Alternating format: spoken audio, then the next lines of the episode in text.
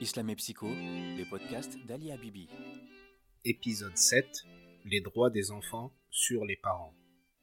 Je rencontre de plus en plus de parents qui se trouvent en difficulté face à l'éducation des enfants.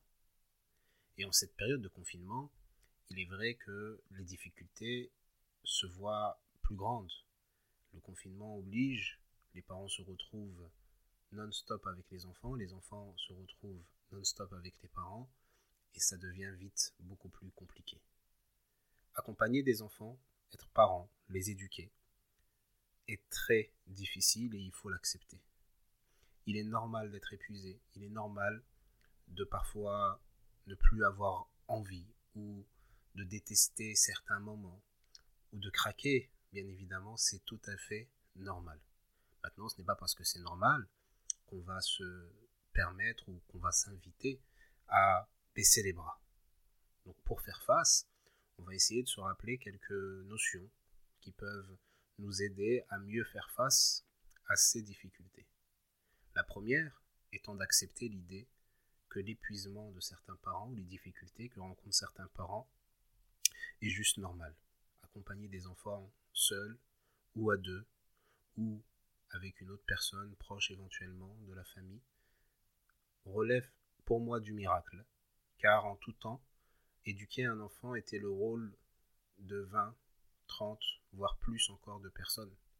Presque dans toutes les civilisations, pour pouvoir accompagner un enfant, énormément de personnes participaient à l'éducation de cet enfant et donc aider les parents et contribuer.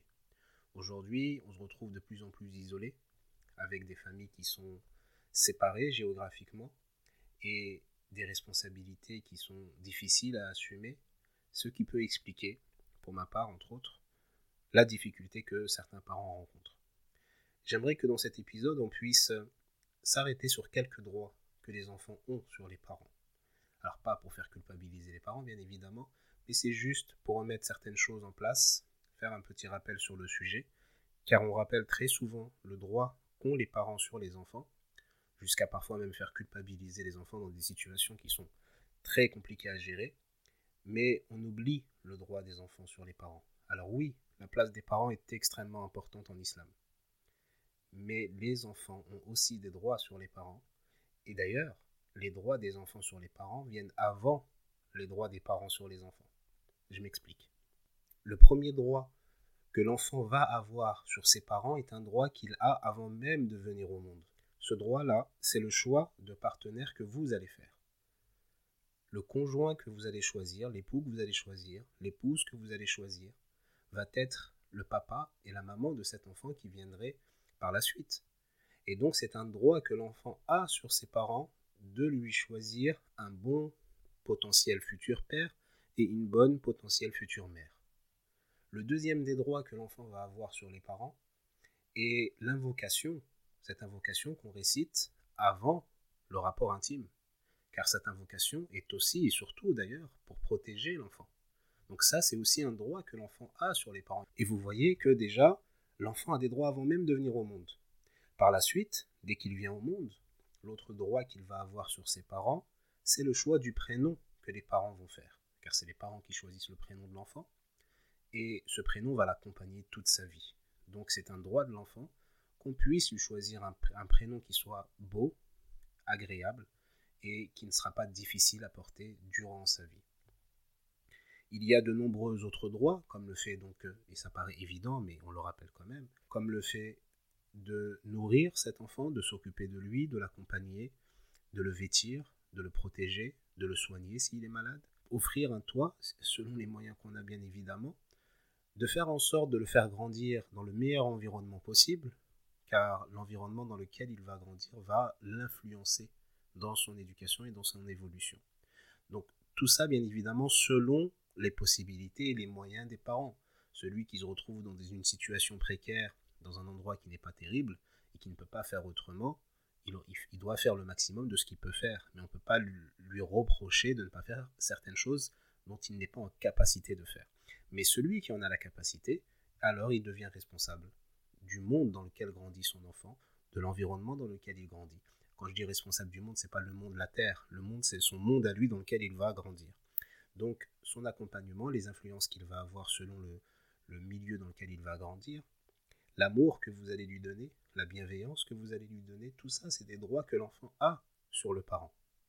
Alors nous reviendrons dans un autre épisode sur justement cette bienveillance, l'amour, l'affection et comment justement ça se matérialise par certaines paroles et par certains contacts physiques. On y reviendra, parce que ça sera aussi un épisode qui, je pense, vous intéressera. Mais donc, pour revenir sur les droits, vous voyez que les droits des enfants sont nombreux. L'enfant a énormément de droits sur les parents. Être parent n'est pas chose facile et n'est pas chose aisée. Et l'enfant n'appartient pas aux parents. Ça aussi, c'est quelque chose dont on doit se souvenir. L'enfant n'appartient pas aux parents.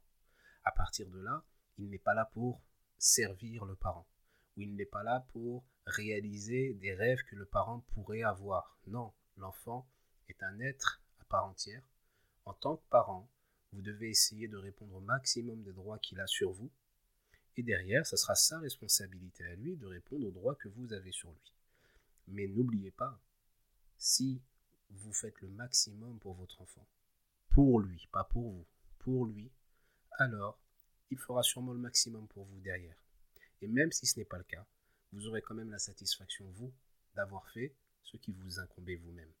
Donc n'oubliez pas que vos enfants ont des droits sur vous, que ce sont des personnes à part entière, d'avoir l'intelligence de s'adresser à eux selon leur niveau aussi d'intelligence et leur niveau d'évolution, accepter que ce soit des enfants, accepter qu'ils fassent ce que nous appelons des bêtises, d'accepter qu'ils mettent le temps dont ils ont besoin pour réaliser certaines choses.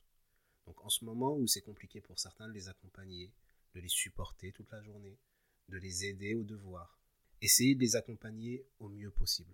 Le but, ce n'est pas qu'ils fassent tous les devoirs.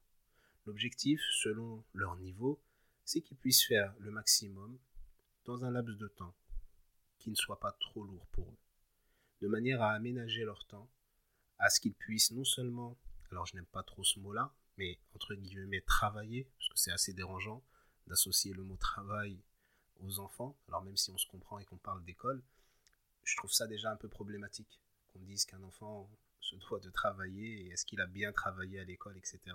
Ça le conditionne beaucoup sur, euh, sur son avenir.